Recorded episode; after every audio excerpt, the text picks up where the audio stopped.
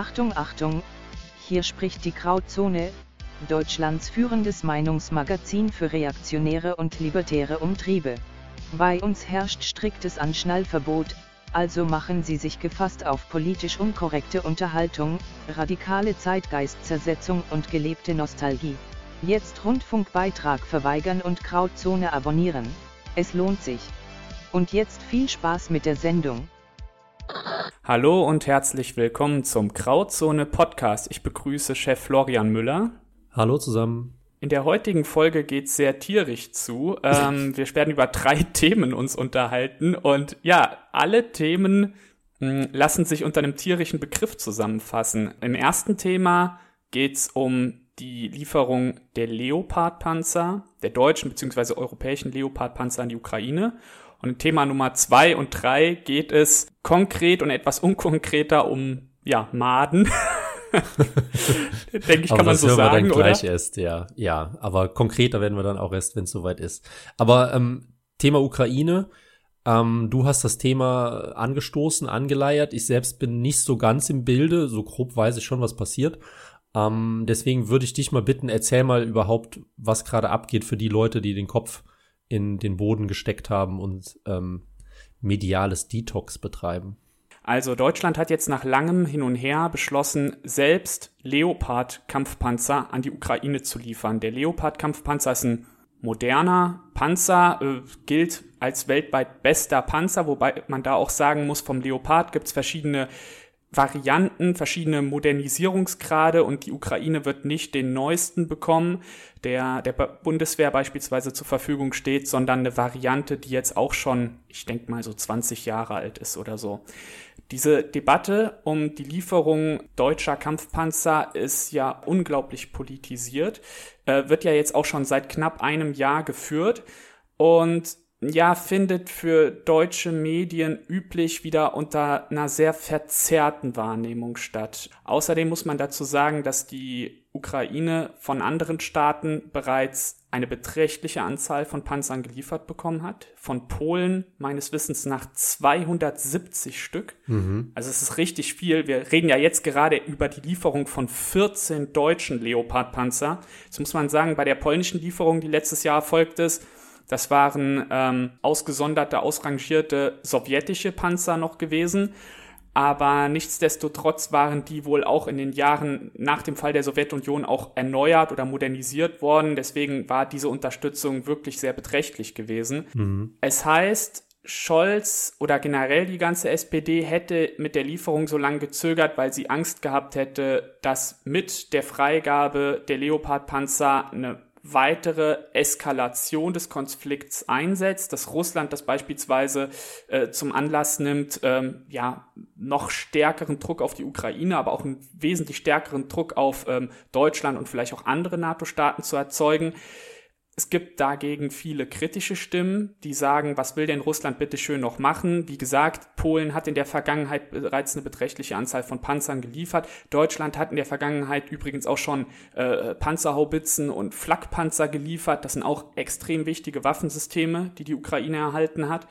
Und die Zahl der jetzt gelieferten Leoparden, wie gesagt, die Deutschen liefern 14 Stück. Das ist das Äquivalent einer Panzerkompanie, habe ich gelesen das ist wirklich nicht viel. Ähm, wie viel ist das denn in, in Relation zu den deutschen Panzerbeständen? Ist das was, was man so einfach mal abgibt oder ist das ein beträchtlicher Teil der deutschen Waffen? Also Deutschland hat auf dem Papier 320 Leopard-Panzer. Die befinden sich aber nicht alle im aktiven Dienst, so wie ich das verstanden habe, sondern davon stehen natürlich ein erheblicher Teil in der Werkstatt oder in der Wartung. Manche werden auch, glaube ich, derzeit modernisiert. Die haben auch nicht alle denselben Modernisierungsgrad. Und das ist ja auch was, was ich eben gesagt habe. Also die Ukraine kriegt von uns nicht die modernste Variante, sondern eine Variante, die jetzt schon ein, zwei Jahrzehnte selber auf dem Buckel hat. Andere Staaten, die Leopard-Panzer benutzen, haben sich ja jetzt dieser Lieferung angeschlossen. Also man schätzt, dass die Ukraine jetzt von äh, mehreren europäischen Ländern wohl knapp 100 Leopard-Panzer bekommt. Das ist nicht ganz unbeträchtlich. Ähm, entspricht aber nicht den Forderungen, die die Ukraine an, an Europa oder auch generell an den Westen gestellt hat. Die Ukraine oder ein ukrainischer General hat ja gefordert, dass er irgendwie für die neue Offensive 300 Panzer brauchen würde. Und man muss ja auch sehen, diese, diese Panzer werden ja auch verbraucht, die nutzen ab. Also es hilft ja nicht einfach, denen einmal eine Lieferung zu schicken, sondern du musst ja quasi Material ständig nachschießen. Die Frage ist, ob nachdem wir diese 14 aktiven Panzer geschickt haben, überhaupt in der Lage sind, im Laufe der nächsten Monate und Jahre ständig neue hinterherzuschießen. Und was ich besonders erschreckend fand, ich meine, wir haben in den letzten Jahren ja aus der Bundeswehr nur Hiobsbotschaften gehört, die, also es gibt ja im Grunde genommen keine Meldung über die Bundeswehr, die nicht irgendwie negativ konnotiert ist. Aber was ich richtig krass fand, auch unter liberalen, libertären Gesichtspunkten, ist ein Interview mit einem deutschen General, der im Rahmen von einem MDR-Podcast stattgefunden hat, kann man auf YouTube abrufen äh, ist ein paar Tage alt. Da wurde nämlich der General ähm, vom MDR dazu zu dieser Leopard-Lieferung befragt, aber auch zum, zum Stand der jetzigen Leopard-Panzer in Deutschland. Und der hat dann mal so grob ein paar Zahlen rausgehauen, wie viel Panzer überhaupt derzeit ja betriebsbereit sind. Das ist halt Wahnsinn, wie viel Panzer nicht betriebsbereit sind. Also kleines Beispiel, Deutschland hat äh, wohl sechs Panzerbataillone. Jedes Bataillon hat so zwischen 40 und 50 Panzern, so wie ich das verstanden habe. Die genaue Zahl weiß ich jetzt nicht, ist aber auch nicht so wichtig. Jedenfalls, wir haben sechs dieser Bataillone. Und es gibt wohl mehrere Bataillone, in denen jeweils nur rund zehn Panzer einsatzbereit sind. Zehn Stück. Ja? Guck dir mal bitte an, wie hoch unsere Steuern- und Abgabenlast ist. Nicht erst seit diesem Jahr, nicht erst seit letztem Jahr, sondern immer höher geworden ist und wie gleichzeitig einer der Kernaufgaben des Staates, nämlich die Sicherheit der Bürger nach außen hin, die ja durch eine Armee gewährleistet wird, wie, wie das verschleppt worden ist. Natürlich gab es in den letzten Jahren immer irgendwo diese Kritik. Aber ich finde, wir haben uns mittlerweile als Bürger vom Staat so weit, ja, wie soll ich sagen, entfremdet, dass wir überhaupt keine Fühlung mehr dafür haben, was ein Staat eigentlich wirklich leisten muss. Oder sollte, ja. Und das passt ja auch dann gut zu dem Thema mit den, äh, ich glaube, Steuereinnahmen haben den neuen Rek neues Rekordhoch überschritten. Habe ich heute Morgen kurz gelesen. Ähm, und die Leute wissen ja gar nicht, was mit dem Geld überhaupt gemacht wird. Und wenn man halt mal ein bisschen statistisch rangeht, sieht man, der größte Posten ist halt Soziales. Und davon wiederum ein nicht geringer Teil ist äh, Sozialleistungen an Nicht-Deutsche oder Migrationshintergründler. Ähm, aber das wird jetzt in eine andere Richtung führen. Was ich ganz spannend finde bei der ganzen Ukraine-Debatte ist, also ich habe von dem Mil Militärischen wenig Ahnung, aber ich mache ja die meisten Grafiken und Statistiken und so in der Grauzone selbst.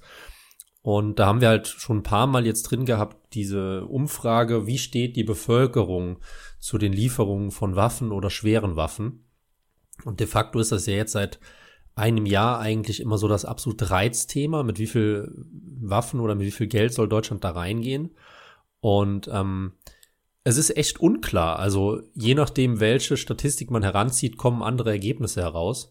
Und insbesondere auch zu welchem Zeitpunkt. Also es war ja dann dieses äh, Massaker von Butcher, ne? Das hat dann halt wieder extrem krass die Umfragewerte zugunsten der schweren Waffenlieferungen umgeschoben. Dann gab es mal so eine mediale Verschnaufpause, dann wollten die Leute wieder Friedensgespräche haben. Also je nachdem, auf welchen Seiten man da googelt und welche ähm, Umfrageinstitute und in welchem Auftrag die Umfrageinstitute halt die Umfragen machen, kommen da immer massiv andere Ergebnisse raus und es hält sich so ein bisschen die Waage. Was ich so interessant finde, ist, also ich meine, wenn man jetzt ein Anhänger des in Anführungsstrichen freien Westens ist und sagt, Russland ist der Bösewicht, wir müssen was tun, wir müssen ähm, die Ukraine unterstützen, wir müssen da eine rote Linie ziehen, was auch immer. Also da gibt es gibt ja schon Argumente dafür. Also es ist jetzt nicht so, dass die Leute alle blöde, grüne Klimahüpfer sind, die sagen, Putin ist der Teufel, sondern es gibt ja auch schon Leute, die vernünftige, einen vernünftigen Blick auf die Politik oder die Weltpolitik haben und sagen, okay, wir müssen jetzt im Westen kämpfen gegen die Russen.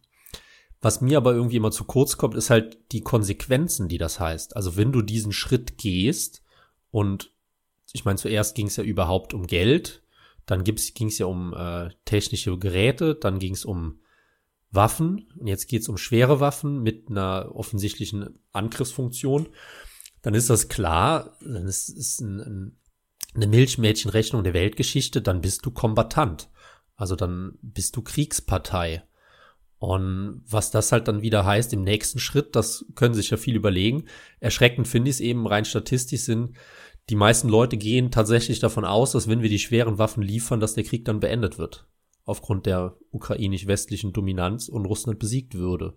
Und das ist ja ein Faktor, den wir beide auch schon häufiger angesprochen hatten, insbesondere ja du dann auch in Artikeln, dass der Faktor Atomwaffen da ist. Und wenn man halt denkt, dass jetzt irgendwie 14, 40, 400, keine Ahnung, 4000 Leopards ähm, den Krieg in der Ukraine befrieden würden, dann hat man halt einfach die Rechnung ohne Atomwaffen gemacht. Und das finde ich halt dieses unfassbar fahrlässige, dass man wirklich davon ausgeht, okay, wir müssen, gerade wir Deutschen können ja wieder alles und dann muss man halt ein bisschen mehr helfen und dann wird Putin besiegt. Und das ist, also mir ist das unverständlich.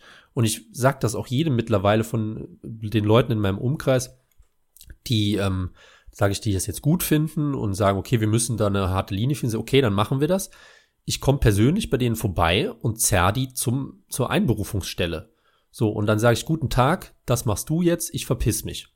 Also würde ich jetzt wahrscheinlich nicht machen, aber das wäre einfach die logische Konsequenz von dieser Politik, dass diese Leute, die so denken, in letztem Schluss dazu bereit sind, ihr Leben für einen Krieg in der Ukraine zu opfern. Und das kommt halt einfach in der Vermittlung zu kurz. Ja, das macht mich auch immer so wütend, wenn ich dann Auftritte wie die von Baerbock oder Strack-Zimmermann sehe, wo du wirklich zwei Frauen, die also nie Wehrdienst beispielsweise leisten mussten und die auch im Ernstfall, ja klar, schon allein deswegen, weil sie ja in einer privilegierten ähm, Politikerschicht sitzen, nicht irgendwie zur Waffe ja. gerufen werden, aber auch fernab davon wirklich auftreten, heizen, heizen, heizen, aber der Bevölkerung gleichzeitig überhaupt nicht vermitteln, was es bedeutet, erst passive und dann vielleicht später sogar aktive Kriegspartei zu werden. Es gibt, was den Einsatz oder den möglichen Einsatz von Atomwaffen betrifft, Befürchtungen, die sich dafür aussprechen und Stimmen, die das alles ein bisschen entkräften. Und es gibt gute Argumente dafür und dagegen. Aber selbst wenn wir mal diese Atomwaffensache komplett ausklammern, wie soll denn ein Sieg der Ukraine über die Russen konkret aussehen?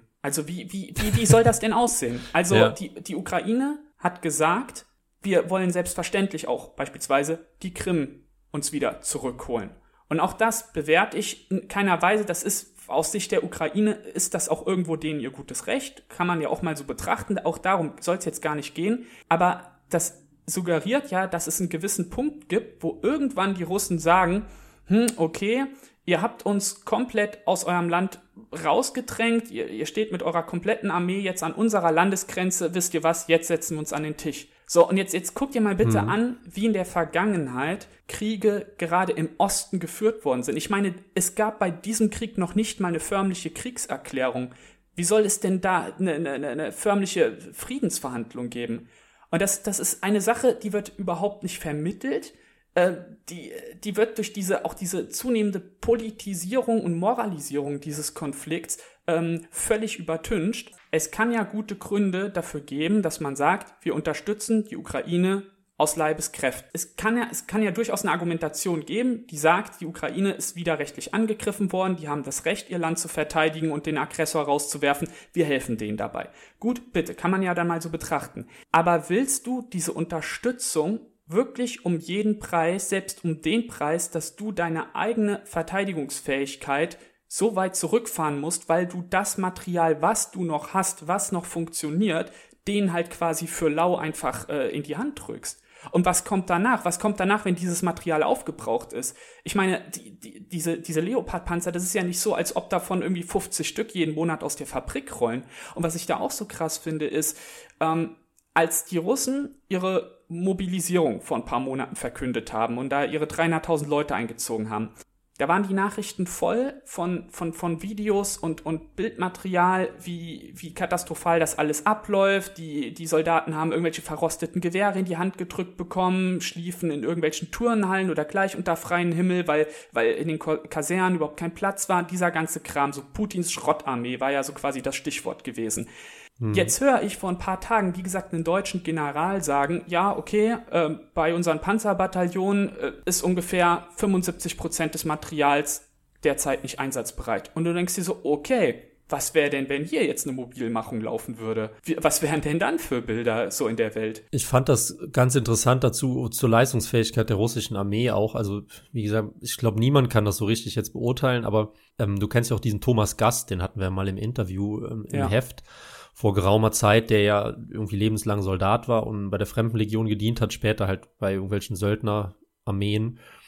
Und ähm, der hat auch, also der hat mit solchem Nachdruck in einem Video gesprochen, dass die jungen Leute nicht in den Krieg ziehen sollen.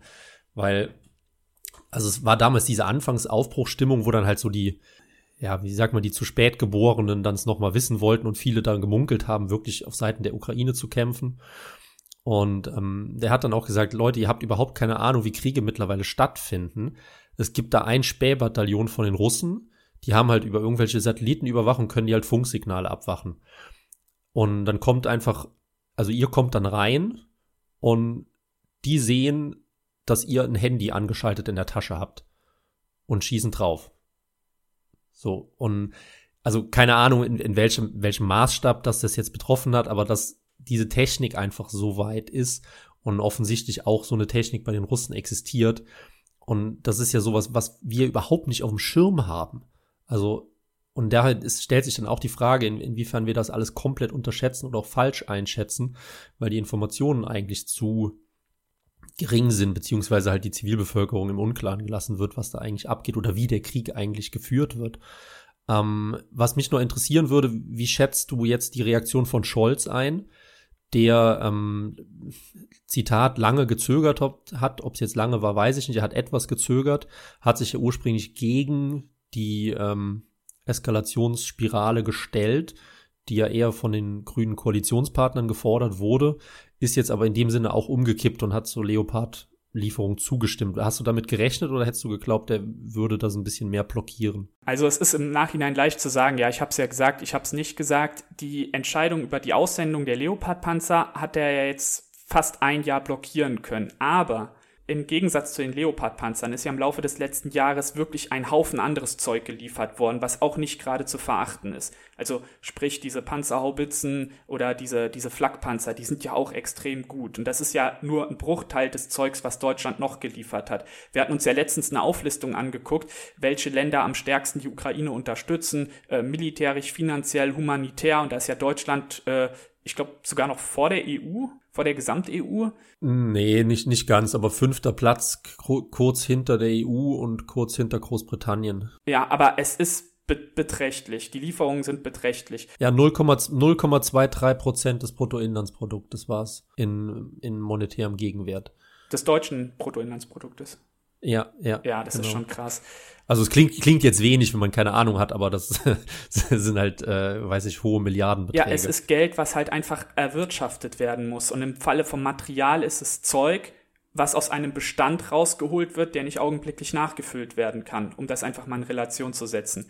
Jedenfalls, ja. um zurück zur Panzerlieferung zu kommen, Scholz hat das davon abhängig gemacht, dass die Amis auch liefern. Mit der Argumentation, wenn auch die Amis liefern, wird es unwahrscheinlicher, dass die Russen gezielt sich irgendwie an uns vergelten oder so. Ja? Bezeichnend finde ich dann jetzt aber wieder, wie wenig die Amerikaner liefern, um die deutsche Lieferung dann letztendlich zu ermöglichen. Die Amerikaner selbst liefern ja letzt, also da gibt es ja auch unterschiedliche Berichte, aber wohl selbst nur 30 Panzer oder so. Und das wahrscheinlich auch erst in einem halben Jahr oder Jahr. Aber hm. machen das, damit quasi bei uns der Damm bricht. Und dann denke ich mir, Amerikaner haben maßgeblich ab 2014 die Ukraine ja aufgebaut, ausgebaut und deren Kapazitäten zur Verteidigung ja gestärkt. Also ohne die Amerikaner wären die Ukraine ja jetzt nicht da, wo sie jetzt sind. Ja, ganz neutral ausgedrückt. Mhm. Wenn ich dann sehe, wie wenig dann doch getan wird für die Ukraine, äh, habe ich so den Eindruck, also man könnte das auf eine perfide Formel bringen, das, was die Ukraine bekommt, ist zum Sterben zu viel und zum, zum Siegen aber zu wenig. Mhm man bekommt den Eindruck, dass, dass dieser Krieg nicht nur weit in dieses Jahr noch weitergehen wird, sondern genauso gut jetzt noch zwei, drei, vier Jahre weiter, äh, weiterlaufen kann. Die Ukraine kriegt so tröpfchenweise von uns das Material. Ich, ich denke, es ist halt elementar, einfach die Kriege zu differenzieren. Was halt gerade passiert ist, eben nicht ein US-amerikanischer Krieg, wie er die letzten 20 Jahre passiert ist oder 30, 40 Jahre, sei es jetzt Indochina, Kuwait, Irak, Afghanistan, da hatten die, die Amerikaner ja einen starken Anreiz, den Krieg zu beenden und in dieser Region Hegemonialmacht zu werden, um halt eben die politische Einflusssphäre zu erhöhen oder halt eben an die Ressourcen zu kommen. Und das ist ja generell anders. Also ich denke halt das Verhalten der Amerikaner aus zwei Gründen für extrem logisch. Zum einen die Möglichkeit des Bündnisses, Eurasischen Bündnisses, also aus drei Gründen eigentlich. Die Möglichkeit des Eurasischen Bündnisses wird damit halt kleiner gehalten. Ähm, das war ja jetzt eine Entwicklung, die gar nicht mal bewusst passiert ist in den letzten 20 Jahren, sondern einfach mal so, weil ja eben beispielsweise Merkel ja die Gaslieferung aus Russland hochgefahren hat. Haben die Amerikaner nicht gerne gesehen. Jetzt ist Nord Stream halt kaputt, das übrigens in der Ostsee liegt, bevor sich noch jemand äh, im Podcast beschwert. Wir haben uns dann nur versprochen, wir wissen, dass Nord Stream in der Ostsee ist. Äh, das ändert aber wenig an der Aussage. Ähm, zum anderen, was ist, was ist das Höchste, was die Amerikaner erreichen können? Es ist ein teurer, langfristiger, ausblutender Konflikt für die Russen. Also die Russen sind gebunden, ob die Russen jetzt gewinnen oder nicht, sei dahingestellt. Krieg ist unvorstellbar teuer. Und Russland hat nun mal in den letzten 20, 30 Jahren ökonomisch sehr stark aufgeholt unter Putin. Die sind fast nicht verschuldet gewesen und das wird sich nach dem Krieg ändern. Von daher haben in diesem Sinne die Amerikaner geopolitisch da große Anreize. Und ein dritter Faktor, ich glaube, dass Trump allein mit, mit seiner außenpolitischen Strategie sehr, sehr viel geändert hat in den USA. Und obwohl Trump jetzt weg ist, hat er ein Erbe des gewissermaßen Non-Interventionismus hinterlassen und zwar dieses America First. Du kannst einer Zivilbevölkerung nur einen Krieg am anderen Ende der Welt erklären, wenn es der verdammt gut geht. Und Amerika geht es nicht mehr so gut wie vor 10, 20, 30 Jahren. Und dementsprechend glaube ich, dass auch jetzt die Neokonservativen, zu denen man Joe Biden ja irgendwie rechnen kann, die wissen ganz genau, dass es eigentlich nicht mehr wirklich vermittelbar, jetzt mit einer, mit einer enormen Anstrengung in Europa, in Osteuropa Krieg zu führen, wenn es halt der Wirtschaft so schlecht geht. Und ich denke auch, dass diese Gruppe, die den, sage ich mal, die auf, auf der Macht sitzen, in dem Sinne noch stärker sind als der militärisch-industrielle Komplex, von dem man ja immer so spricht, dass der ja die Amerikaner in die Kriege rein fährt oder rein leitet, um halt ihre Waffen zu verkaufen und so. Das denke ich nicht. Das ist halt ein erklärender Faktor von dem außenpolitischen Verhalten der Amerikaner in den letzten Jahrzehnten. Aber es ist halt nicht der Hauptfaktor, sondern der Hauptfaktor sitzt immer noch in der Regierung. Und in dem Sinne glaube ich halt, dass diese Leute sich erstmal durchgesetzt haben gegen jetzt äh, Lockheed und Co., die halt gerne mehr produzieren würden und auch mehr, mehr Waffen loswerden würden. Ich denke, diese drei Gründe sind so die, die Haupterklärungen. Du musst dazu auch in Betracht ziehen, die Amerikaner bereiten sich auf einen großen Konflikt im Pazifik vor. Der wird früher oder später ja. kommen. Das ist genau wie der Ukraine-Krieg ein Konflikt mit Ansage. Da machen sich die Chinesen keine Illusionen drüber, da machen sich die Amerikaner keine Illusionen drüber. Die Amerikaner können aber nicht sich sowohl in Osteuropa als auch im Pazifik in zwei direkte Konfrontationen einlassen. Das überspannt auch deren Kräfte. Außerdem ist, sie, ist Amerika quasi der, der Führer des, des stärksten Militärbündnisses der Welt, der NATO, und ähm, kann natürlich als Hegemon, der es nun mal ist, von seinen NATO-Partnern auch verlangen, ihm irgendwo den, den Rücken zu entlasten. Und wie du bereits gesagt hast, ein Russland, was weiterhin sich in der Ostukraine ausblutet, ist für die Amerikaner immer noch besser als ein Russland, was in irgendeiner Form einen klaren Strich zu seinen Gunsten oder Ungunsten gezogen hat und sich wieder irgendwie erholen und konsolidieren kann. Und das ist das Perverse an diesem Konflikt und das ist auch das, was in der deutschen Öffentlichkeit überhaupt nicht vermittelt wird. Uns wird zwar ständig gesagt, wir haben die moralische Verpflichtung, uns auf jeden Fall hinter die Ukraine zu stellen, aber es wird ja gleichzeitig überhaupt nicht gesagt, okay, gibt es einen Preis, den wir dafür verlangen dürfen? Was, was haben wir denn konkret ja. davon, dass, ähm, dass wir der Ukraine Material liefern und uns gleichzeitig von so, ja, wie Melnik noch beleidigen dürfen. Was, was kriegen wir denn dafür? Was die Amerikaner hingegen für ihre Materiallieferungen an die Ukraine bekommen, das steht auf einem anderen Blatt. Auf jeden Fall ein sehr interessantes Thema. Das wird uns ja aller Voraussicht noch dann auch ein bisschen weiter begleiten. Ähm, einen Aspekt würde ich noch gerne ansprechen dazu. Ab und zu schaue ich Joe Rogan, also dieser größte Podcast-Show der Welt. Und ähm, da war neulich ein Gast, der hat auch darüber gesprochen. Ich weiß nicht mehr, wer es war. Irgendein Experte oder offensichtlich möchte gern Experte. Und er hat halt gesagt, die Chinesen haben panische Angst davor, dass die US-Amerikaner Sanktionen gegen sie verhängen, weil sonst die Hälfte der Chinesen verhungern würde. Und das ist für mich so wieder dieses Beispiel von, von unvorstellbaren Fehleinschätzungen seitens eines arroganten und sich im Glauben befindenden, überlegenen Westens. Und man hat es ja auch in der Ukraine und Russland genauso gesehen. Man ist ja davon ausgegangen, Russland ist ja ein, ein, äh, ein korruptes Regime, nichts funktioniert, Putin ist größenwahnsinnig, Ex-Sowjet, bla bla bla. So, ich meine, wir waren da tatsächlich eine der ersten, die ja mit dem Heft dann mal ein bisschen die Hintergründe beleuchtet haben, wie überhaupt die Wirtschaft in Russland funktioniert und die funktioniert sehr gut. Und das ist halt auch der Grund, warum der Konflikt noch sehr, sehr lange weitergehen könnte. Und in China wird das genauso sein. Also es, dieses Denken, gerade was bei den Amerikanern immer verbreitet ist, die Deutschen sind da noch Gott sei Dank ein bisschen devoter dass wir an der Spitze der, der Nahrungspyramide stehen. Das wird äh, mit großem Krachen bald in sich ineinander fallen. Aber, aber jetzt genug des spannenden Themas und wir sind schon bei einer halben Stunde, wollen jetzt zum nächsten Thema bewegen. Es geht äh, um Tiere insgesamt oder genauer betrachtet um Insekten und darunter gibt's auch Maden. Ähm, wir haben das jetzt seit einer Woche verstärkt im Brennpunkt. Die EU erlaubt den Lebensmittelzusatz von Insekten und Käfern. Ähm, interessanterweise reiht sich das jetzt in eine Entwicklungsphase, die schon länger existiert, sagen wir mal vielleicht zehn Jahre oder 15 Jahre.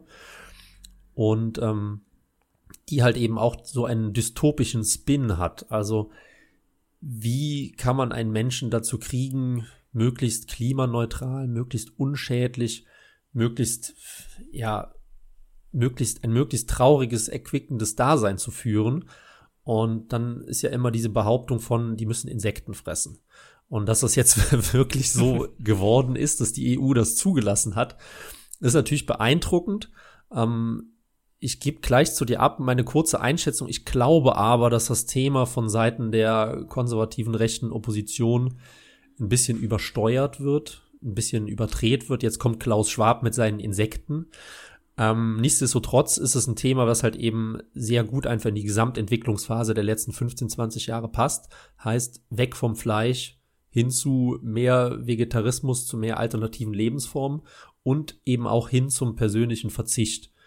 Und das ist sowas, was man irgendwie als, ja, als metaphysische Konstante einfach beobachten kann ähm, die Leute verzichten bereitwillig, weil sie sich auch oft schuldig fühlen für ihren Konsum.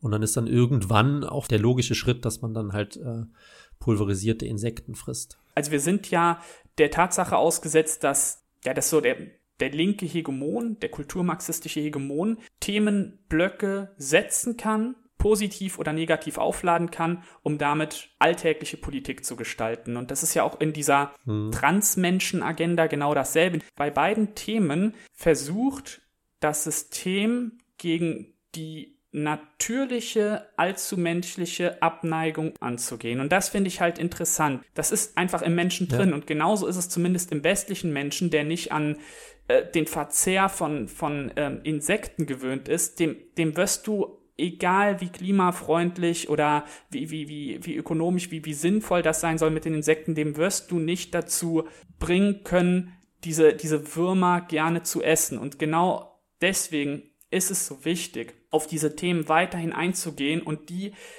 als weiterhin als das darzustellen, was sie sind, nämlich ja im Grunde menschenverachtende Agenten. Achtung, Achtung, wir unterbrechen das Programm für eine wichtige Werbepause. Keine Angst, wir wollen Ihnen kein Wasser verkaufen, das Sie durch die Nase trinken können und nein, bei uns gibt es auch keine Rezepte für vegane Zigeunerschnitzel. Falls es Ihnen langsam aber sicher zu bunt wird, dann ist die Krautzone Ihr Magazin. Sie finden uns beim Bahnhofsbuchhändler Ihres Vertrauens und wer weiß vielleicht auch auf dem Lesetisch Ihres Zahnarztes. Aber machen Sie sich das Leben nicht unnötig schwer, besuchen Sie unsere Netzseite, schließen Sie ein Abo ab und freuen Sie sich alle zwei Monate auf die neue Ausgabe der Krautzone. Vielen Dank für Ihre Aufmerksamkeit. Danke Merkel. Jetzt geht es weiter. Stimme ich dir soweit zu, allerdings sehe ich es kritisch, inwiefern kann man die Menschen nicht auch in diese Richtung bekommen. Ähm, bis vor 30 Jahren hätte sich niemand träumen lassen können, dass Leute freiwillig auf Rindfleisch, gutes Fleisch verzichten. Das war undenkbar. Es war ein Zeichen von Wohlstand, es war ein Zeichen von Gesundheit. Es gab ein paar irgendwelche Yogi-Spinner, die gab es immer mal vor, weiß ich, 100 Jahren oder so auch schon, die halt dann aus, äh, aus ethischen Gründen eben gesagt haben, okay, wir wollen kein Fleisch essen, warum auch immer so. Aber dass dieser gesundheitliche Aspekt, dass das so krass geframed wird, dass Fleisch ungesund und Gemüse gesund ist, das ist in meinen Augen eine der, der größten manipulatorischen Leistungen des 20. Jahrhunderts, weil der Mensch ist zum Fleischessen geschaffen, auch wenn das jetzt viele vielleicht nicht hören wollen. Ähm, er kann aber natürlich, er ist natürlich Allesfresser, also er kann Fleisch sehr gut kompensieren. Das ist auch ein Grund, warum es heute äh, 9 Milliarden Menschen am Planet gibt und nicht ein paar hunderttausend wie in der Altsteinzeit, die halt äh, Rehen hinterhergelaufen sind. Aber es ist biologisch eigentlich vollkommen unstrittig, dass wir dazu gemacht sind, Fleisch zu essen. Und dass das mittlerweile sich verändert hat in der öffentlichen Wahrnehmung. Also wie gesagt, Fleisch ist jetzt ungesund und Kohl, Gemüse ist gesund. Wenn, wenn man mit kleinen Kindern zu tun hat und auch sieht, wie die sich verhalten, dann ist das so offensichtlich. Das sind noch nicht geprägte Kinder und die hassen Gemüse. So, die essen manche Gemüsesorte essen sie, aber alles, was irgendwie ein bisschen zu gemüsig ist, wird liegen gelassen. Und dann wird halt das Würstchen gegessen, dann wird die Leberwurst gegessen, dann wird halt all das gegessen, was auch uns schmeckt und was eigentlich auch jeder zugeben würde. Das wird doch auch damit erklärt, dass Kinder von, von klein auf eine Abneigung gegen grüne Lebensmittel haben, weil sie grün mit unreif verbinden und unreif mit gefährlich. Absolut, ja. Und auch diese Spinatscheiße, das war ja auch, das, also ich weiß nicht, inwiefern das jetzt bewusst gemacht wurde, dass Popeye dann in die Welt gesetzt wurde, der Muckis von Spinat. Also wie krank ist das denn? Du kriegst riesige Oberarme, wenn du Spinat frisst. Unterarme in seinem Fall, ja. Unterarme, ja. So, na, ich glaube, der Oberarm ist dann so aufgeploppt, wenn er halt wieder so eine Dose reingeschaufelt hat. Das ist ja nur ein Schritt jetzt zu dem Insektenkram. Das ist halt einfach eine Lüge. So, wenn man sich halt Leute, oder wenn man Leute fragt, die viele Muskeln haben oder viel Sport machen, die essen alle sehr viel Fleisch. Das ist ganz einfach so. Ähm, von daher dann auch diese ganze Cholesterin-Geschichte, die auch seit Jahrzehnten äh, schwelt, wo immer noch dargestellt wird, Cholesterin ist ungesund. Ich glaube, wenn man heute auf die Straße geht und fragt, glauben Sie, Cholesterin ist gesund, sagen 90 Prozent nein. So 95 Prozent, 99 Prozent. Und das ist halt, das sind solche gigantischen Lügen, die da aufrechterhalten werden. Langsam bröckelt es ein bisschen durch das Internet, durch die die Fitnessbewegung, sage ich mal. Aber es war schon angelegt und ich glaube, dass man Leute zu ziemlich viel kriegen kann. Ähm, ob, sie, ob sie, jetzt sage ich mal, ob sie es äh, schaffen, bei den Insekten die Menschen so weit zu bekommen, pf, ich glaube, da bin ich bei dir eher, weil das ist schon noch mal ein heftigerer Schritt. Ähm, aber ausschließen will ich es auf jeden Fall nicht. Man, man darf sich da auch nicht vor den anscheinenden Werbeerfolgen der, dieser, dieser riesigen Kulturindustrie mürbe machen lassen. Also natürlich magst du im, in der westlichen Restbevölkerung, in der wirklich in der kernwestlichen Restbevölkerung äh, unter jungen Leuten die Tendenz haben, dass beispielsweise sich jetzt mehr als genderfluid sehen, dass du eine höhere Quote an Veget äh, Veganern hast. Wir reden ja schon gar nicht mehr vom Vegetarismus, wir reden ja wirklich vom Veganismus. Das ist ja auch so ein irrer Spin. Ja. Ähm, das mag alles sein, aber ich halte das für kurzfristige Erscheinungen, die vom System unfassbar teuer erkauft werden. Und du siehst dann gleichzeitig im zugewanderten Teil der Bevölkerung, und da hast du ja Vergleichswerte in allen westlichen Ländern, dass es ja ausgerechnet der Teil ist, der sich dieser kulturmarxistischen Beeinflussung weiterhin verwehrt. Also ja. das Thema Veganismus ist in der muslimischen Küche kein Thema. Äh, das Thema genderfluide Transmenschen, sucht ihr eins von 300.000 Geschlechtern aus dem äh, Supermarktregal aus, ist da auch kein Thema. Aber das zeigt einfach schön, es gibt im Menschen natürliche verankerte Schutzmechanismen, Ekel ist ein harter Ausdruck, aber der Ekel vor Schimmel, der in jedem Menschen drin ist, bewahrt den Menschen davor, schimmelige Sachen zu essen. Und das ist wichtig, weil wir sonst einfach krepieren würden. Und in derselbe, ja. in dieselbe Sparte fällt halt die, die Vorsicht, die Abneigung, die Angst, äh, das Angewidertsein vor diesem und jenem. Und ich glaube, das ist so anthropologisch konstant, dass du das mittel- und langfristig nicht ausschalten können wirst. Und ich glaube, dass es auf diesen kulturellen Push, der auf uns einwirkt, der uns beeinflusst. Wir schalten die Werbung an, wir schalten Netflix an, wir werden überflutet mit dieser aber diese ist ja künstlich erzeugt, künstlich aufgeblasen. Und sobald da kein Geldstrom mehr reinfließt, fällt das in sich zusammen. Was genau das berührt, was du sagst mit diesem äh, aufgeblasenen künstlichen Anerziehen, was halt irgendwie im Gegensatz zur Realität steht, ist die Entwicklung von Beyond Meat. Ich weiß nicht, ob dir das was sagt. Das ist mhm. die äh, größte ähm, ja, Fake-Fleisch-Firma, jetzt böse ausgedrückt, die halt eben fleischlose Nahrungsmittel herstellen, die halt Fleisch imitieren. Also Soja, äh, Tofu, dieser ganze Kram. Und das wurde halt jahrelang, schon einige Jahre lang als, als absolutes Zukunftsmodell gepriesen. Und die Firma ist dann auch ordentlich gewachsen und hat es okay, die Leute entscheiden sich tatsächlich zu also mehr Verzicht von Fleisch und dadurch eben auch dann mehr zu diesen Fleischersatzprodukten. Und ähm, dann kam aber im November 2022 der ultimative Kollaps, mit dem auch irgendwie niemand gerechnet hatte. Die Aktien sind um 85 Prozent runtergekracht, weil die Nachfrage halt eingebrochen ist. Hunderte Arbeiter wurden entlassen und der Firma geht's halt tatsächlich gar nicht gut. Und tatsächlich ist es so, ich weiß jetzt nicht mehr genau, wer da investiert ist, aber die Wachstumsjahre vor diesem, sag ich mal, Crash der Firma war es halt so, dass die Beyond Meat Sache halt massiv von Investoren gepampert war und die halt eben auch einfach enorme Summen für Werbung rausgeballert haben, um halt eben den Leuten zu vermitteln, das ist jetzt eine Sache der Zukunft und in dem Moment, wo das halt äh, ein bisschen nachgelassen hat, kam dann direkt der Crash. Das heißt, der Markt hat entschieden und die Leute hatten keinen Bock auf Beyond Meat mehr. Ja, das zeigt halt auch wieder das, was wir bereits gesagt haben. Also sobald dieser Geldstrom versiegt, sobald diese künstliche ja. Leitung gezogen wird, fällt das wie ein Kartenhaus in sich zusammen. Aber kommen wir zum dritten Thema. Jawohl. Ähm, Jetzt geht's auch um Maden oder wie habe ich das verstanden? um, um, die, um der Tierlist sind wir jetzt auf Platz drei angekommen, ja. Thema Messerangriff und Messermorde. Also wir nehmen den Podcast jetzt am 26.01. auf und gestern und vorgestern gab es schon so enorm viele Meldungen zu Messerangriffen, dass es also wirklich auffällig. Ich glaube, im, teilweise im Stundentakt hat man wieder irgendwas Neues gehört. Der beste Fall war tatsächlich, hat die Bildzeitung halt auch darüber berichtet, es hat ein ähm, Holländer, also schon länger her, ist ein paar Wochen her, ein Holländer hat ähm, einem siebenjährigen Mädchen versucht, von hinten ein Messer in den Kopf zu rammen. Boah, krank. Und das ist so eine abgefahrene Geschichte. Und man hat Gott sei Dank ein Prozessbild des Holländers gesehen. Das heißt, man muss Holländer in die berühmten Anführungsstriche setzen. Wie auch die Fachkräfte, Ingenieure, Neubürger etc. Also der kam nicht aus Maaskantje.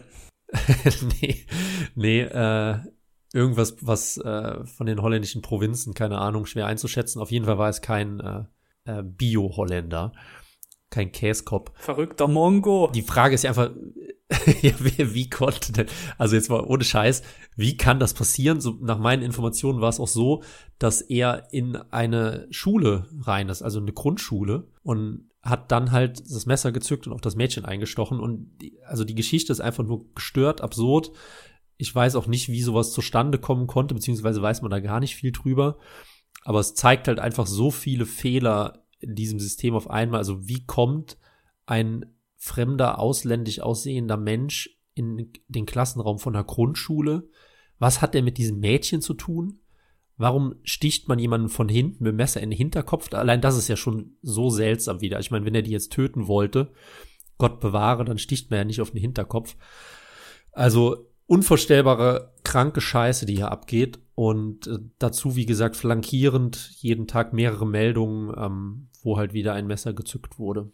Ja, die äh, nächste prominente Messertat war die im Regionalzug bei Hamburg, wo ein Syrer meines Wissens nach, Bild umschreibt das ganz neutral als Messerkiller, zwei Menschen tötete, zwei Jugendliche übrigens, 16 und 19 Jahre alt und mehrere andere Verletzte. Was bei so Taten ja nie hängen bleibt, ist, wie schwer sind die Verletzten eigentlich verletzt worden. Mal davon abgesehen, dass der, der Schaden an der Seele, an der Psyche unheilbar ist, je nachdem, wie ich mit einem Messer verletzt werde, trägt das ja auch mein Leben lang starke öffentliche Spuren mit sich. Also auch das Mädchen, was in den Hinterkopf, in den Hinterkopf gestochen worden ist, äh, ist ja, ja auch kann ja durchaus ihr Leben lang dann entstellt sein. Das ist auch wieder so, so, so grausam, so viech, so barbarisch. Ja, halt auch so zufällig, ne, dass das sowas halt einfach passiert. Das berührt ja dann eben auch dann den psychologischen Effekt wieder. Also, ich weiß, es war, vor ein paar Jahren war diese Debatte, ist mal aufgeploppt, ganz merkwürdig, ich weiß auch nicht warum.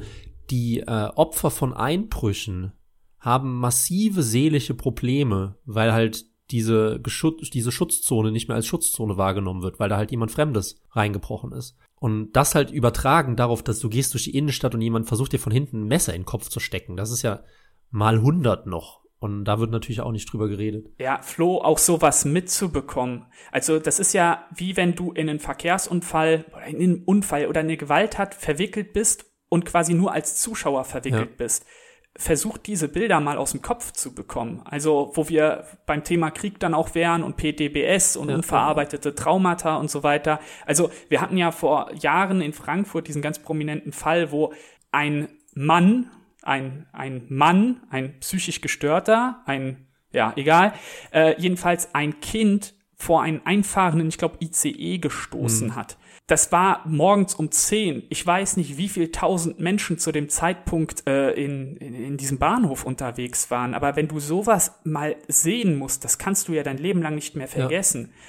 Das ist das, was Silvester im Großen war, ist das jetzt wieder im Kleinen. Ähm, es sind diese ständigen Störungen in der Matrix, dieses ständige Aufreißen dieses zivilisatorischen Vorhangs, unter dem wir uns alle wohlig warm wähnen. Und es betrifft auch wieder das, was wir so beim, beim ersten Themenblock über, über die Raubkatzen, über die Leoparden gesagt haben.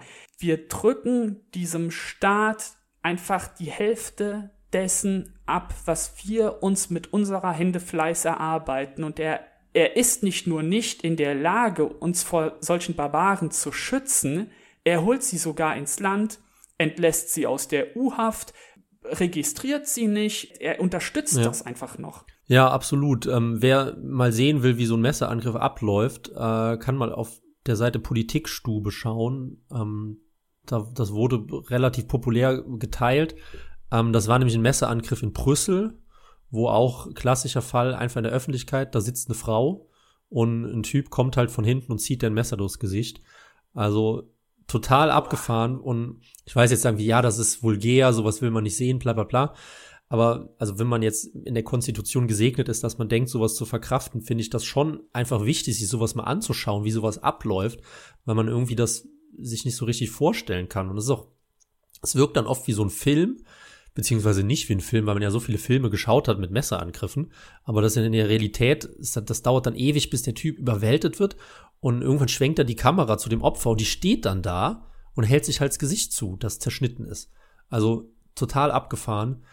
Ähm, und ich denke, das Thema, was wir da jetzt anknüpfen könnten, beziehungsweise es ist ja das gleiche Thema, wir hatten jetzt neulich auf Instagram, können wir auch den Hörern nur empfehlen, wenn ihr uns da noch nicht folgt, da haben wir eigentlich immer alle Grafiken, gefühlten Wahrheiten, Statistiken und so übersichtlich aufgelistet.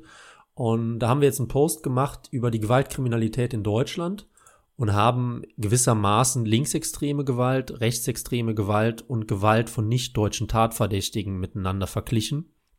Ähm, der Post kam relativ gut an, weil das auch einfach krasse Dimensionen sind. Also nicht deutsche Gewalttaten in Deutsch, also Gewalttaten mit nicht deutschen Tatverdächtigen im Jahr 2021 betrugen etwa 58.000 wohingegen Linksextreme und Rechtsextreme unter 1000 betrugen. Und natürlich kommen dann auch immer die Linken aus allen Ecken und gewissermaßen nachvollziehbar auch der Vorwurf, ihr vergleicht Äpfel mit Birnen. Ja, ist so, aber man kann es ja auch einfach mal aus der Warte sehen, dass diese nicht deutschen Gewalttaten gewissermaßen auch politisch verursachte Gewalttaten sind, die verhindert hätten werden können, wenn man beispielsweise an der Grenze kontrolliert. So, das heißt jetzt wieder gar nicht alle Ausländer raus und so weiter, das ist Quatsch, das wird einem dann wieder in den Mund gelegt, sondern es geht ja erstmal darum, zu wissen, ist der jemand, derjenige, der hier einreist, ist der polizeilich bekannt? Kann man von dem vielleicht ein Führungszeugnis organisieren? Weiß man, wer das ist? Gibt es dann Haftbefehl und so weiter? Das sind ja einfachste, rudimentärste Maßnahmen. Natürlich hat man eine andere Zahlenbasis bei linksextrem, rechtsextrem und nicht deutschen Tatverdächtigen. Aber dann stellt sich auch die Frage, sind die relativen Zahlen eigentlich so relevant? Ist es relevant, ob 0,7 von 100.000 oder 3 von 100.000 oder 12 von 100.000 Leuten eine Gewalttat begehen, weil die Zahl der Opfer ist halt gleich.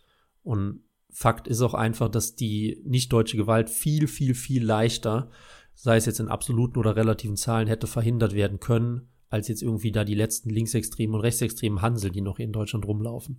Auch bei der Stärke der Gewalt, also diese wirklich explizite sich gegen Leib und Leben richtende Gewalt, die nun mal ein erheblicher Teil der Gewalt ist, die Ausländer hier in Deutschland begehen. Die ist ja so brachial, die ist ja so massiv. Und wir sehen ja auch, dass der Staat seit Jahrzehnten äh, außer außer daneben hilflos stotternd äh, zu stehen, um das irgendwie einzuordnen, um das irgendwie zu frame, überhaupt keine Handhabe hat. Wie lang ist das mit der Rütli-Schule jetzt her? Diese riesige Debatte damals Zehn Jahre bestimmt. Das war ja, glaube ich, das war ja, glaube ich, noch vor Sarrazin gewesen. Lass das mal doch, das war vor Sarrazin, glaube ich. Das war ja damals, ähm, ist ja ans Licht gekommen, dass in Berlin, oder? War das Berlin? Rütli-Schule war in Berlin, Berlin-Neukölln, ja. Genau, dass in dieser Schule, ähm, ja, der migrantische Mob regiert, dass ähm, die wenigen deutschen Schüler tagtäglich terrorisiert werden, dass denen das Leben zur Hölle gemacht wird, dass du da einfach aufgrund deines Deutschseins einfach zusammengeschlagen worden bist, äh, angespuckt worden bist, als Hure beleidigt worden bist, wenn du eine Frau warst, ähm, dass die Lehrer massiv bedroht worden sind und es ist ja seitdem nicht besser geworden. Das, das ist ja ein Phänomen, das hat sich ja überall ja. ausgebreitet. Es gibt so viel Aufnahmen und Berichte von beispielsweise Verkehrskontrollen, wo wirklich Polizisten also der verkörperte Staat, die Exekutive, von, ja, von einem Mob wegen Lappalien angegriffen wird, im, im vollen Wissen, dass diese Polizisten im Notfall auch ihre Waffen benutzen könnten, die machen es trotzdem, die greifen die trotzdem an, die schlagen die ins Gesicht, beleidigen die massiv, die scheißen halt auf jede, jede Form von, von Strafe oder Konsequenz, die das mit sich bringen könnte. Und du hast diesen, ja, ich, ich komme nicht drum rum, du hast einfach dieses Barbarentum, was sich hier in den Straßen festsetzt und Stück für Stück etabliert. Und du hast gleichzeitig eine Regierung, ein ihr angeschlossenes Mediensystem, die alles dafür tut, wirklich alles dafür tut, das unter einen Teppich zu kehren, zu verharmlosen, zu verniedlichen ähm, oder auch einfach mal umzuframen. Wir haben es ja vom jetzigen Verteidigungsminister in seiner alten Funktion gehört, die ähm, Silvesternachtskrawallen, das war ja rechtsradikal mhm. gewesen. Und das sind jedenfalls alles Dinge, wo wir auch im Vorgespräch schon gesagt haben, eigentlich könntest du all diese Fälle, ausländische Täter, deutsche Opfer, das könntest du alles unter ähm, linksradikaler Gewalt einordnen. Denn ohne den linken Konsens, der in der Bundesrepublik herrscht, wäre diese massenhafte barbarisch, viech verrohte Gewalt auf den Straßen überhaupt nicht möglich, weil diese Leute entweder gar nicht im Land wären oder weil sie nach der ersten, zweiten, dritten Straftat abgeschoben werden ja. würden oder weil sie überhaupt nicht quersubventioniert werden würden. Ja, also es fällt ja immer auf, ein Argument, was dann eben von diesen Unterstützern dieser Strategie kommt, ist ja eben, ja, die Gewalt wird aber immer weniger. Ja, es stimmt halt tatsächlich. Also Gewalttaten gehen zurück, Morde gehen zurück, Gewalt generell geht zurück. Ähm, was aber einfach dem Effekt geschuldet ist, dass halt die Gesellschaft überaltert und dass halt diesem, dass eben so ein starker Effekt ist, der eben diesen äh, Gewalteffekt von den Zuwanderungskulturen einfach überlagert. Und ähm, ich meine, Hannes war jetzt in Korea letztes Jahr, Ende letzten Jahres. Da kommt dann auch in der kommenden Printausgabe ein großer Reisebericht zu. Und gerade diese ostasiatischen Länder, über Japan haben wir auch schon häufiger was gebracht. Das ist so krass, wie gering Gewalt in ostasiatischen Ländern vertreten ist. Und die sind halt vom Durchschnittsalter jetzt auch nicht weit von uns weg in Deutschland oder so, aber die haben halt jahrelang eine, eine Strategie der Null-Einwanderung verfolgt oder äh, Einwanderung von kulturell nahen Völkern wie dann Vietnam oder China oder sowas, ne? Aber in Japan, Korea beispielsweise gibt es quasi keine Gewalt mehr. Und das wäre in Deutschland auch so. Das muss man sich einfach vergegenwärtigen. Wenn es hier keine Einwanderung gegeben hätte in diesem Ausmaß oder überhaupt, dann würde Deutsch, würde, hätten wir hier, ich glaube, Japan hat irgendwie, weiß nicht, 80 Morde oder so gehabt letztes Jahr. Also es war's bei 125 Millionen Menschen. Ja, wie viele Menschen würden seit 2015 einfach noch leben? Ja, allein jetzt im Regionalzug da Richtung Hamburg, ein 16- und ein 19-Jähriger würden einfach heute noch leben. Und das sind zwei Schicksale von, ja, wie viel? Von, von 1000 mittlerweile, von 2000, von 3000. Wie viel Menschen werden hier jede Woche erschlagen, erstochen, vielleicht seltener erschossen, wobei das ja in Schweden wohl mittlerweile hm, relativ geläufig ja. sein soll, durch Leute, die eigentlich nicht hier sein sollten. Und das ist was, ähm, weißt du, wir haben, wir haben eben über eine kaputte Armee gesprochen und wir haben über Maden im Essen gesprochen. Aber das ist einfach was, das ist ein Thema, wo ich dran zermürben würde, nämlich die die Vorstellung oder sogar die Gewissheit, dass die Bevölkerung sich an diese alltägliche Gewalt einfach gewöhnt. Dass natürlich diese Straßenviertel und jene Schulen einfach gemieden werden. Dass man zwar weiß, dass man diesem und jenem besser nicht bei dämmerigem Licht ähm, auf der Straße begegnet, aber dass das wiederum keine politischen Konsequenzen mitträgt, sondern diese alltägliche Gewalt ähm, ja sich normalisiert. Und das ist ja das, was wir in Deutschland sehen. Und was ich halt auch immer da, dazu füge, ist, es wird ja dann immer zwischen Rechten und Linken unterschieden. So die Rechten sind halt für den Erhalt der, äh, wie sagt man, soziokulturellen Identität, um das verfassungskonform auszusprechen, und die Linken sind halt für die Abschaffung. So, das hat ja auch eigentlich gar nichts mehr mit links und rechts zu tun. Also das ist die, diese Unterscheidung bezüglich Migration, Nicht-Migration oder Änderung des Staatsvolkes aufgeschlüsselt auf die Achse links-rechts. Das ist ja nur ein rein europäisches und eventuell noch US-amerikanisches Phänomen. In allen anderen der Län Ländern der Welt herrscht der Konsens darüber, dass man das nicht macht unabhängig davon, ob das jetzt eine linke oder rechte Partei ist. Das ist einfach nur eine Frage zwischen Ordnung und Unordnung. Genau, oder halt eben auch, und das ist halt so ein wichtiger Punkt, wie viel wert ist dir denn deine Existenz, wie viel wert ist dir denn dein Land, deine Geschichte, deine Kultur, deine Leute? Weißt die Flams Belang hat ja jetzt diesen Spruch schon vor ein paar Jahren eingeführt, on the Mensen oder for on the Mensen, also für unsere Menschen. Ähm, natürlich bewusst unbefangen, um dann auch nicht wieder in die Predulie zu geraten, aber dieser Faktor kollektive Identität, den haben halt nur manche Leute in ihrer Werteskala und andere Leute halt nicht. Und das ist ja dann auch was, wo wir häufig schon drüber gesprochen haben, warum das eigentlich linksextrem ist, mit diesem Bomber Harris do it again. Das ist ja, also das waren ja dann Plakate von einer linken Politikerin, die damit rumgelaufen ist. Die hat ja dann zelebriert, dass Bomber Harris offensichtlich unnötigerweise äh, Dresden in Schutt und Asche gelegt hat und hat sich dann gefreut, dass jetzt einfach der, der, der das, das deutsche Volk reduziert wird, um es mathematisch auszusprechen. Und diese Entwicklung, die, die ist ja jetzt konstant quasi von dem Zweiten Weltkrieg an immer mehr geworden und hat sich, kristallisiert sich dann halt heute heraus, dass es immer mehr Menschen gibt, die nicht gewillt sind, dass dieses Land hier weiter lebt. Es ist ein exterminatorischer Hass. Ja. Ein exterminatorischer Hass, der eben nicht beschränkt auf äh, den, den ganz äußeren linken Rand ist, der eben kein linksradikales oder linksextremes Phänomen ist, sondern der in der kompletten Breite des linken Spektrums herrscht. Und der drückt sich bei den einen aus, indem sie eben die äh, ja, Bombardierung und, und qualvolle Verbrennung von, von Zehntausenden oder Hunderttausenden ähm, Zivilisten ähm, ja als erstrebenswert ansehen, was einfach nur pervers ist.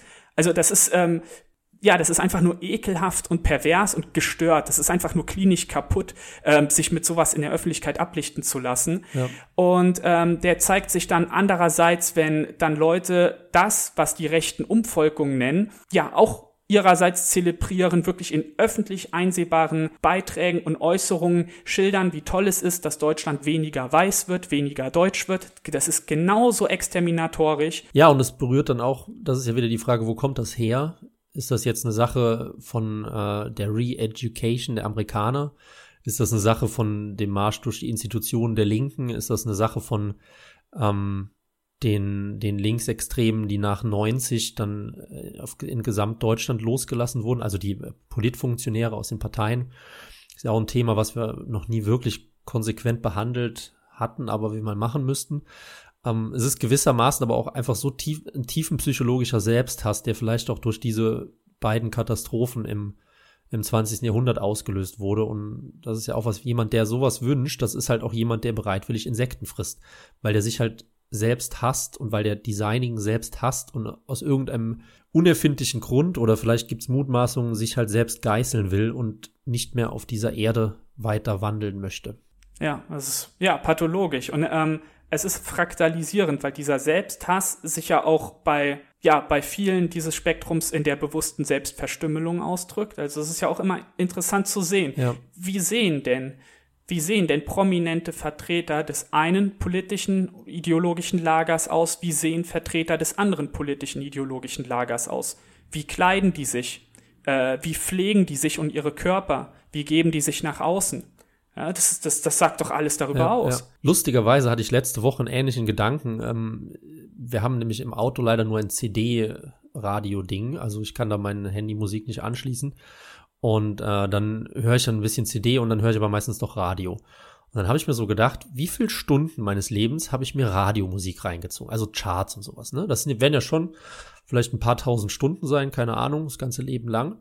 Und dann habe ich mir so überlegt, warum hörst du das eigentlich noch? Also natürlich gibt es da auch gute Lieder, ne? Aber wer singt denn sowas? Also nimm mal 100 repräsentative Musiker und die, die schreiben Texte oder lassen die sich schreiben und singen, was gut ist und was schlecht ist. Die sind doch alle krank im Kopf welcher Musiker ist denn, führt denn ein normales Leben? Also, jetzt in Bezug auf die letzten 60 Jahre oder so. Selbst diese ganzen Rock'n'Roll-Spacken aus den 60ern, die ja dann so toll gefeiert wurde, ähm, sind ja dann auch Leute, die alle kaputte Familien haben, die nichts auf die Kette gekriegt haben, die alle drogenabhängig waren, die sich umgebracht haben. Das ist ja ein roter Faden, der sich komplett durch den Westen zieht. Und der Musik setzt man sich halt permanent aus. So habe ich mir jetzt einen, einen Schluss gezogen, werde ich jetzt überhaupt keine Radiomusik mehr hören, weil das auch alles pathologisch ist und genauso pathologisch wie die Linken, die halt dann ihre, ihre kranken, ihren kranken Selbsthass als politischen Konsens in die Mitte tragen. Ich würde sagen, wir machen aber äh, jetzt reicht's mal für heute. Ende. jetzt reicht's wirklich. Äh, ähm, und ich sage vielen Dank, lieber Fechter. Ein Jahresabo in der Grauzone kostet monatlich umgerechnet so vier Euro, also extrem günstig. Ich kann nur den Leuten empfehlen, zuzuschlagen. Damit unterstützt ihr uns und ihr bekommt sechs Hefte im Jahr mit absolut guten Inhalten. Zumindest sagen das unsere Leser. Ja, dann bleibt es mir nur noch zu sagen, auf Wiedersehen und bis bald. Bis bald. Tschüss.